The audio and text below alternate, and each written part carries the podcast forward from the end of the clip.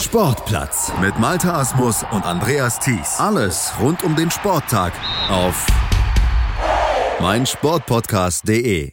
Karl Adam, der große Rudertrainer. Mehr oder weniger durch Zufall kam er zum Rudersport und formte in den 50er Jahren binnen kurzer Zeit Deutschland zu einer Rudernation. Und die zeigte, angeführt vom Flaggschiff Deutschland Achter der internationalen Konkurrenz, regelmäßig das Heck. Der Achter räumte bei EM, WM und Olympia ab, brach die Vormachtstellung der USA im Rudersport und wurde weltweit zum Publikumsliebling. Davon habt ihr in Teil 1 und 2 unserer großen Karl Adam Doku hier auf meinsportpodcast.de im Sportplatz gehört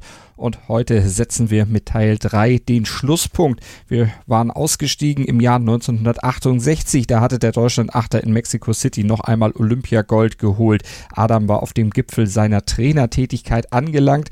Der Hexenmeister vom Küchensee, wie er genannt wurde, hatte es noch einmal allen gezeigt. Aber dass das Gold von Mexiko tatsächlich sein letzter großer Erfolg sein würde, das hatte zu diesem Zeitpunkt noch keiner ahnen können. Denn mit der Rückkehr von den Spielen aus der Höhe von Mexiko begann auch sein langsamer sportlicher Abstieg. Und davon handelt jetzt der dritte und letzte Teil unserer großen Karl Adam Doku hier auf Sportpodcast.de mit mir, mit Malte Asmus und dem Adam-Experten Timo Reinke, der zusammen mit Dirk Andresen das Buch Karl Adam, Vater des Deutschlandachters, geschrieben hat. Und Timo erläutert uns jetzt erstmal, warum Adams Stern nach Olympia 1968 langsam aber sicher zu sinken begann. Es gab äh, eben auch andere Lager in Deutschland, wo man eben auch an einem guten Achter gearbeitet hat und es mussten dann äh, immer häufiger auch äh, innerdeutsche Ausscheidungen äh, gefahren werden, um zu gucken, welcher Achter ist jetzt äh, äh der beste, wen schickt man zum Beispiel ins Rennen in Richtung Olympische Heimspiele 1972. Und dafür musste Adam wieder bei Null anfangen, wie nach jedem Höhepunkt. Doch diesmal waren die Ausgangsbedingungen andere. Der Wind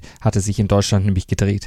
Und dazu kamen dann noch die Widerstände der Vereine, die gesagt haben, ja Moment, also äh, nur weil Adam ruft in Ratzeburg, muss ich ja, müssen wir jetzt ja als Verein in Berlin oder sonst wo nicht unsere besten Leute jetzt immer sofort nach, nach, nach Ratzeburg schicken an die Ruderakademie und zu, zum Ruderprofessor, ne, der, der heilige Mann vom Küchensee. Also es kam Neid dann auf äh, innerhalb der, der Republik. Die Funktionärsfront, äh, die feuerte verbal aus allen Rohren.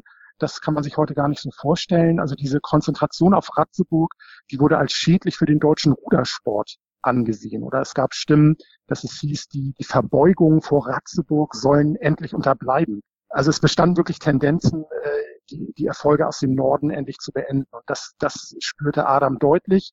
Und äh, es sollte im Prinzip kamen dann Stimmen auf, dass ein süddeutscher Anti-Adam-Achter gebildet werden sollte. Ähm, also der, der Deutschlandachter sollte zerschlagen werden in eine Nord- und eine Südhälfte. Adam sollte nur noch als Berater äh, fungieren und es war letztlich eine, eine Degradierung und auch eine Demontage. So hat er das ganz klar empfunden. Und ähm, dieser, äh, dieser Ansatz, dass man eben äh, über Rennen, also dass die Renngemeinschaften der Schlüssel zum Sieg waren, ähm, das war ja immer der, der, der Ansatz von Karl Adam, also die Bündelung der Kräfte. Und das war einfach nicht vereinbar, dieser moderne Ansatz. Der ließ sich nicht mit dieser fast hundertjährigen Tradition vieler Clubs in, in, in Westdeutschland vereinbaren. Das war einfach wirklich das Problem. Und, und da stieß er immer wieder äh, auf Gegenwind. Gegenwind, der Adam aber anstachelte. Aufgeben, das war nicht seins, denn er war Kämpfer, er war Boxer.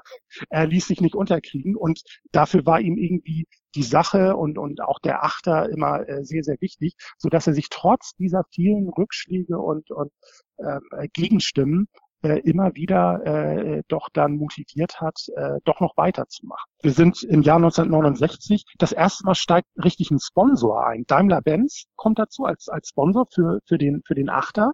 Das ist überhaupt die Grundlage, dass, dass es äh, in dieser Zeit überhaupt möglich ist, nochmal noch mal einen Achter äh, zu mobilisieren. Das ist also finanziell soweit gesichert, aber Adam springen Ruderer ab.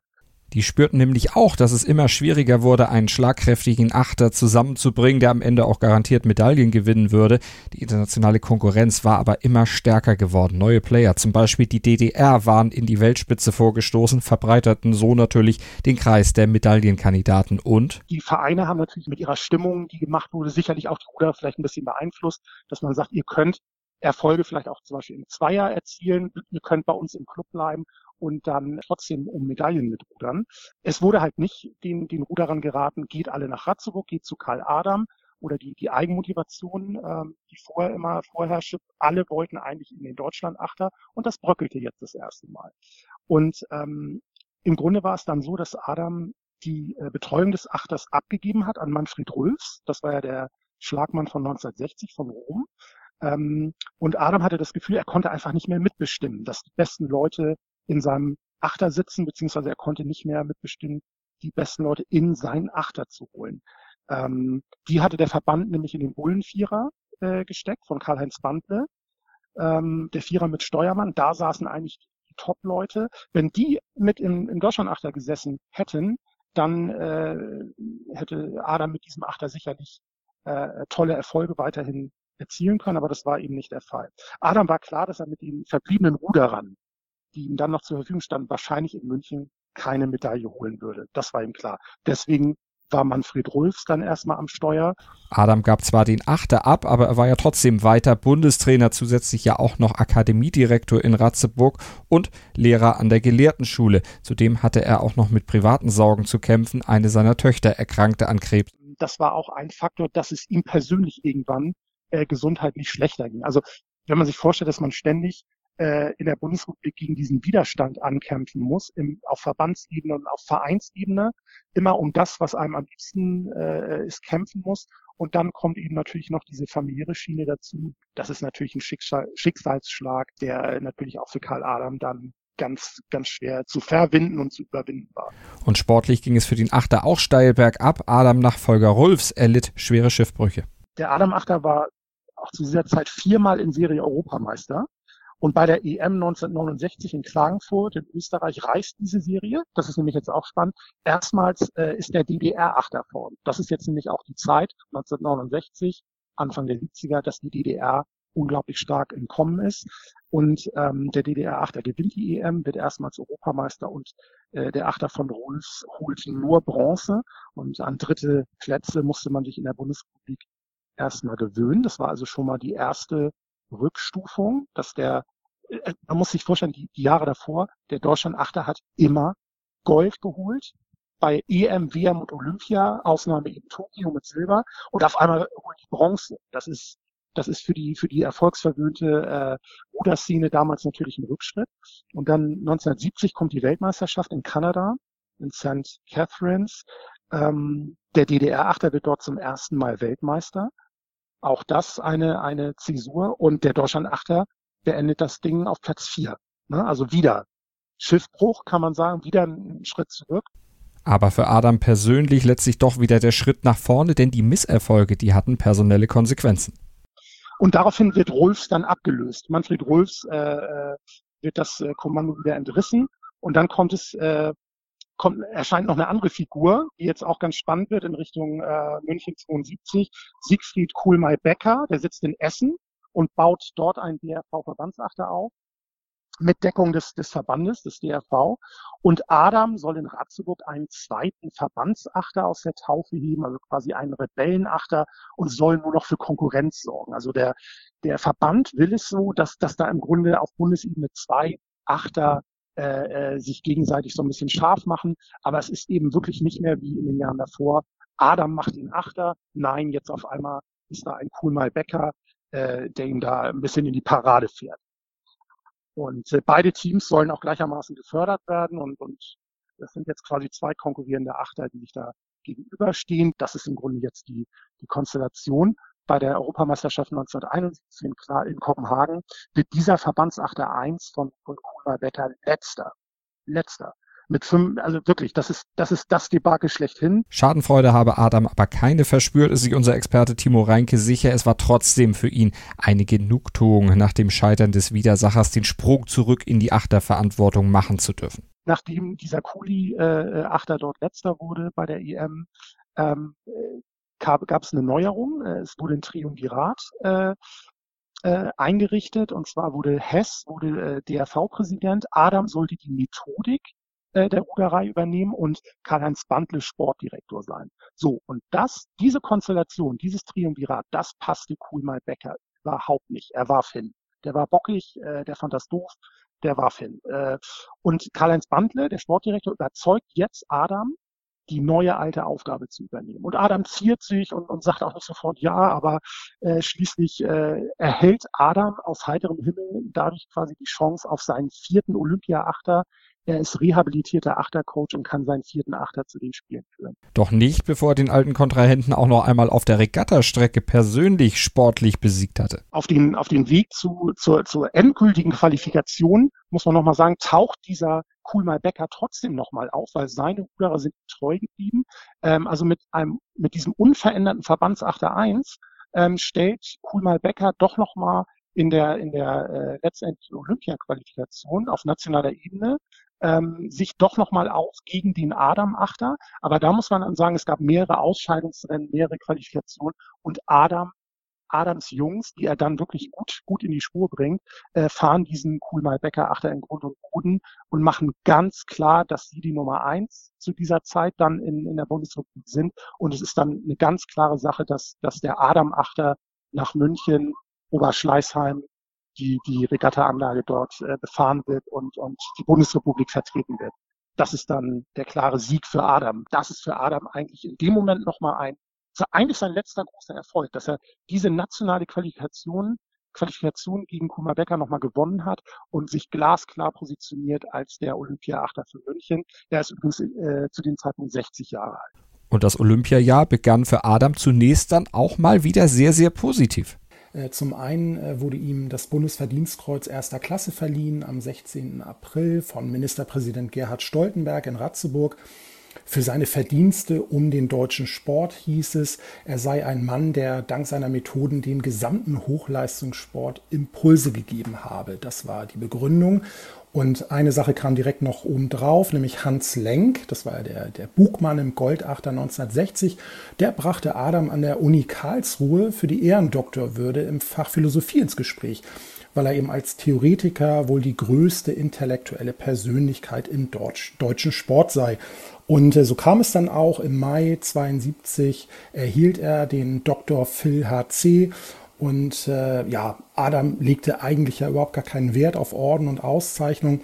Aber diese Ehrendoktorwürde, die war wohl doch was ganz Besonderes äh, für ihn. Das haben uns viele seiner engen Wegbegleiter dann bestätigt. Adam war als Trainer, als Experte rehabilitiert. Sein Wort galt im Rudern, im Sport in Deutschland allgemein wieder etwas. Doch genau in diese Freude darüber, da traf ihn das Schicksal extrem hart und an der wohl empfindlichsten Stelle eines Vaters. Adam hatte ja drei Töchter und seine jüngste Tochter Ulrike, die litt an äh, Knochenkrebs und am 14. Juni 1972 verstarb Ulrike. Und das war natürlich für ihn ein absolut traumatisches Erlebnis, eine schmerzhafte Zäsur in seinem Leben. Auch das wurde äh, von vielen Seiten natürlich bestätigt. Er war traurig und schockiert und äh, das hat sich auf seine Trainerarbeit ausgewirkt. Er war nicht mehr bei 150 Prozent, sondern äh, er war vielleicht nur noch äh, mit 90 Prozent bei der Sache. Die berufliche Vierfachbelastung, die privaten Sorgen, die Trauer, all das hinterließ Spuren und hatte unmittelbare Auswirkungen auf die Olympischen Spiele in München. Die Olympiaregatta selbst ähm, verläuft dann aus, aus bundesdeutscher Sicht sehr enttäuschend. Ähm, wieder ist der Bullenvierer ähm, äh, das stärkste oder das, das, das beste Pferd im Stall, gewinnt tatsächlich Gold. Und ansonsten gibt es viele vierte Plätze, ähm, ich glaube noch eine Bronzemedaille. Und äh, ja, in der Königsdisziplin äh, im Achter kommt es dann eben zu dem schon angesprochenen Debakel. Der Adam Achte wird nur Fünfter. Das ist natürlich bei den Heimspielen eine Enttäuschung. Die Leute haben natürlich mehr erwartet, waren es gewohnt, dass der Adam Achter vorne mitfährt. Und das war eben hier in Oberschleißheim nicht möglich. Und das, obwohl im Vorfeld viel probiert worden war. Star-Designer Luigi Culani, der hatte ein Boot entworfen, das im Vorfeld schon als Wunderzigarre bejubelt worden war, letztlich aber gar nicht zum Einsatz kam. Und auch zur Motivation hatten die Olympia-Organisatoren einiges aufgefahren, zum Beispiel nämlich die Achterbesatzung von 1968 die olympische Fahne bei der Eröffnungsfeier tragen lassen. Da blitzte er noch einmal ganz kurz auf, der Glanz der Adamzeit, verblasste dann allerdings ein paar Tage später auf der Regattabahn. Es gewinnt Neuseeland. Auch das wirklich, dazu muss man vielleicht nochmal sagen, dass, dass alle anderen Nationen, DDR, Sowjetunion, USA, unglaubliche Geldmittel auch zur Verfügung haben, natürlich auch die Bundesrepublik, äh, sehr viel Geld reinstecken konnten in die Förderung teilweise mehrerer Achter. Und die Kiwis waren da sehr äh, äh unprofessionell eigentlich unterwegs und gewinnen dort Gold in München. Auch weil Adam selber Fehler machte, der Hexenmeister vom Küchensee, der Ruderprofessor, der früher immer mit zündenden Ideen punkten konnte und den Unterschied machte, war eben nur noch mit 90 Prozent bei der Sache, Timo hat es eben gesagt, und er vergaß dann darüber im entscheidenden Augenblick einen ganz, ganz wichtigen Punkt. Äh, der Bootsbaumeister äh, des Deutschen Ruderverbandes Lingolf von Lingelsheim hat viele, viele Olympische Spiele, Weltmeisterschaften, Europameisterschaften war als Bootsbauer ähm, dabei, ganz nah dran an den Top-Ruderern und hat eben die ganzen Boote äh, in Schuss gehalten. Und der saß auf der Betreuertribüne neben, neben Adam und allen fiel auf eigentlich vor dieser, vor dem Achterfinale, dass, dass der Wind drehte, dass es Windwechsel gab. Und darauf musste man reagieren. Und alle anderen Nationen haben gewerkelt, haben die Boote äh, entsprechend ausgerichtet. Äh, man sagt ja immer, man kann dann an den Dollen und den Hebeln noch einiges ändern, um auf die äh, Windverhältnisse zu reagieren. Das sind eigentlich Sachen, die Adam immer voll im Blut hatte und äh, ganz automatisch auch äh, umgesetzt hatte. Und das hat ihn eigentlich immer so ausgezeichnet, diese Bauernschleue, diese, dieser Trainerfuchs, dieser, der immer noch äh, einen Trick äh, in, in, in der Tasche hatte und, und rausgezaubert hat aus dem Hut.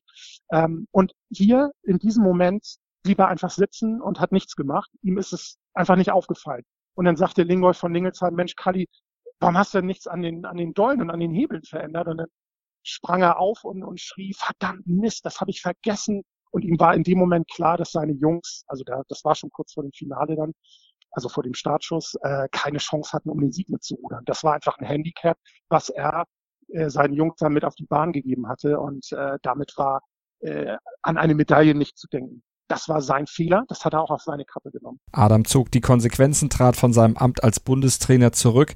Der Kampf innerhalb des DRV, der Gegenwind der Vereine, der Tod der Tochter und seine eigenen gesundheitlichen Probleme, die hatten ihren Tribut gefordert. Hatte auch ähm, einen äh, leichteren Herzinfarkt in dieser Zeit zu verkraften und hatte also schon Probleme am Herzen. Ähm, also die gesundheitlichen Probleme deuteten sich schon an. Ende der 60er, Anfang der 70er sicherlich auch mit dem Stress, äh, den er, diese, dieses ständige, dieser ständige Druck, diese Drucksituation, dieses Rumreisen, dieses ständig seine Jungs äh, der, ähm, auf Vordermann bringen, trainieren, äh, zusammenstellen, der Achtercruise, das hat offensichtlich Spuren hinterlassen. Und äh, möglicherweise dieses ganze Gesamtpaket hat dazu geführt, dass er bei der Olympiaregatta in München vielleicht nicht ganz geistig dann dabei war, auf der Höhe war, mitgedacht hat und dann ist ihm eben dieser Fehler unterlaufen. Und dann sind von Lingelsheim und, und Adam diese ganze Strecke mit dem Auto von, von München zurück nach Ratzeburg gefahren. Das sind ja etliche Stunden. Und äh, Adam hat auf dieser ganzen Autofahrt kein einziges Wort zu Lingelsheim gesprochen, war also völlig in sich versunken. Und das zeigt ja auch, wie das dann in ihm gearbeitet hat. Enttäuscht er sicherlich auch äh, selber war. Aber er hat wirklich offen auch gesagt, das ist, das ist mein Ding, das ist mein, mein Fehler gewesen. Er hat das nicht auf irgendwas anderes geschoben. Das, das war ganz klar. Gut, jetzt kann man spekulieren. Wenn er jetzt da auf diese Windgeschichte reagiert hätte, wäre die Konkurrenz trotzdem unglaublich stark gewesen. Und äh, ob der Adam Achter dann Gold geholt hätte, ich weiß es nicht. Ähm, das wäre wahrscheinlich schwer geworden. Vielleicht wäre es eine Medaille geworden. Das kann schon sein. Adam blieb dem Rudersport aber auch nach diesem Debakel weiter erhalten. Sein Engagement verlagerte sich. Äh, er hat sich wieder mehr an der Ruderakademie blicken lassen, dort die Trainerausbildung in Angriff genommen und er hat auch wieder mehr an seiner Schule, der Lauenburgischen Gelehrtenschule gemacht als Lehrer, hat sich dort wieder um die Ruderriege äh, gekümmert. Das war also schon mal so äh, ein, ein Wechsel in seinen Tätigkeiten. Und ähm, 1975 kam es dann dazu, dass äh, Adam um vorzeitige Pensionierung bat. Äh, das wurde auch genehmigt und im Januar 76 schied er dann quasi aus dem Schuldienst aus. Also auch das natürlich eine Zäsur, dass er dann kein Lehrer mehr war an der LG. Äh, und äh, ab Februar 76 reduzierte er auch seine Arbeit an der Akademie. Also auch das wurde äh, weniger und er arbeitete noch seinen Nachfolger ein, aber im Prinzip war das dann sein Rückzug von diesen äh, Bereichen, die er ja so über so viele Jahre äh, mit Herzblut da ausgefüllt hat. Und ja, er hatte eben zwei Herzinfarkte äh, schon zu verkraften. Er war 64 Jahre und es war Zeit aufzuhören. So hat er das auch selbst begründet. Äh, Kontakt zum Spitzensport hatte er trotzdem noch, hielt Adam bis zu seinem Tod. Und zwar war ja Peter Michael Kolbe der letzte Athlet, äh, den dem Adam beratend zur Seite stand, den er unter seine Fittiche nahm, in Ratzeburg an der Akademie auch speziell. Und äh, ja, Kolbe galt ja als notorischer Einzelgänger, aber das gefiel äh, Adam durchaus. Äh, Adam sagte über Kolbe, Michael Kolbe, Peter Michael Kolbe braucht den Konflikt. Und das deckte sich ja auch so ein bisschen mit der These von Adam, dass Leistungssteigerung nur durch Aggression möglich ist. Und irgendwie passte das ganz gut zusammen. Kolbe hatte noch einen, seinen eigenen Trainer, das war Lothar Siepelt und Adam stand diesem Gespann bis zu seinem Tod zur Seite und er hätte eigentlich auch zu den Olympischen Spielen nach äh, Montreal, nach Kanada mitfliegen sollen am 9. Juli 1976.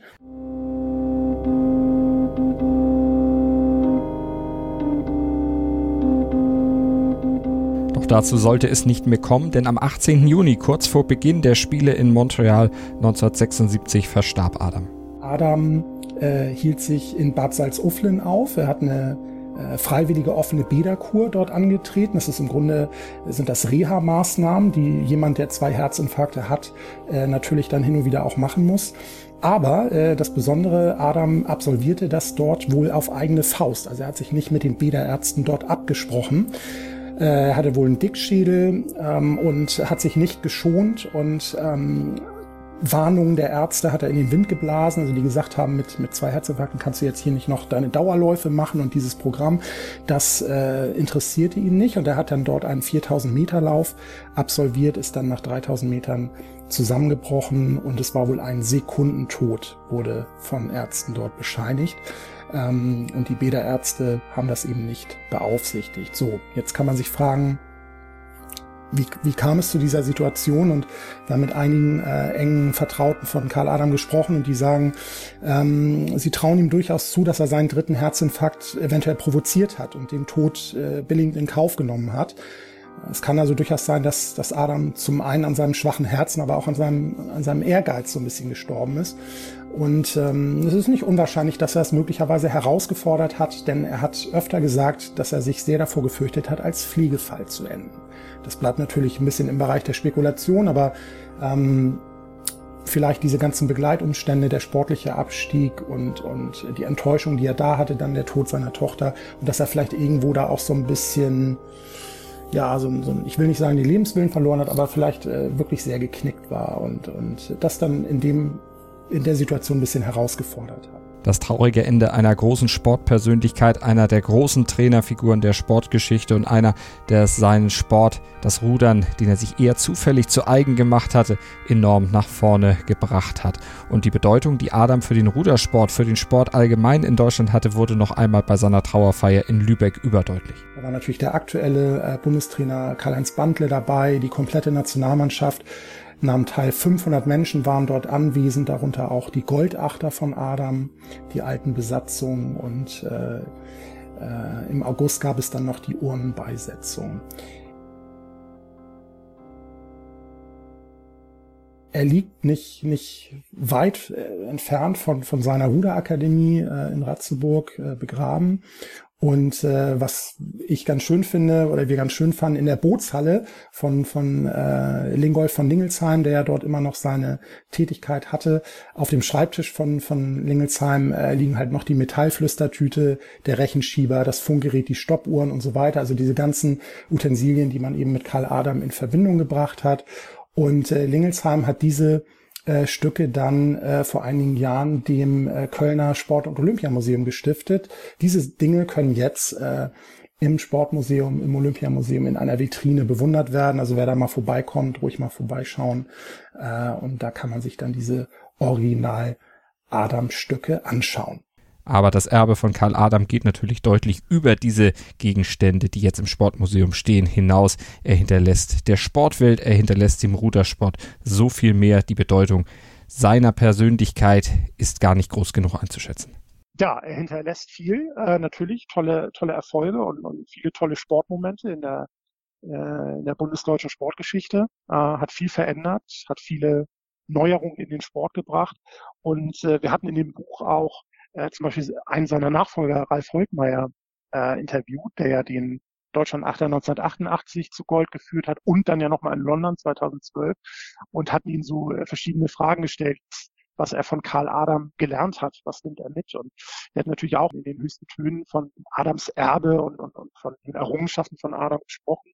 Viele Dinge, die heute selbstverständlich sind im, im wiedervereinigten Deutschland, im Bruderverband, äh, die sind auf Karl Adam immer noch zurückzuführen. Und dieses, dieses, die Leute erwarten einfach, das ist auch das Erbe von, von Karl Adam, die Leute, also die Menschen erwarten einen starken Deutschland-Achter. Das möchte man, genau wie man eine starke Fußballnationalmannschaft erwartet, erwartet man einen, einen starken Achter, der um die Medaillen mitrudert, im Idealfall um Gold. Ein echter Sportmythos eben und der erblickte so richtig vor 60 Jahren in Macron das Licht der Welt dank seines Geburtshelfers, des legendären Karl Adam. In rund 40 Folgen habt ihr mich jetzt schon sagen hören, I want to tell you about the Beatles. Ich habe euch die Geschichten zu ihren Alben und ihren Songs erzählt, euch ihre wichtigsten Wegbegleiter und Vertraute vorgestellt und natürlich die Orte, die für die Bandgeschichte eine wichtige Rolle spielten. Habt ihr die drei bisherigen Staffeln schon durchgehört? Nein? Na, worauf wartet ihr dann noch? Rein in den Podcatcher eurer Wahl und einfach mal losgehört. Und folgt gerne auch unserem Instagram-Kanal iwtty-Beatles Podcast. Sportplatz mit Malta Asmus und Andreas Thies. Alles rund um den Sporttag auf meinsportpodcast.de. Willkommen bei meinsportpodcast.de. Wir sind Podcast. Wir bieten euch die größte Auswahl an Sportpodcasts, die der deutschsprachige Raum so zu bieten hat. Über 20 Sportarten, mehr als 45 Podcast-Serien, über 9000 veröffentlichte Podcasts und über 5 Millionen Podcast-Downloads allein im Jahr 2018. Wir sind Podcast. Wir sind meinsportpodcast.de.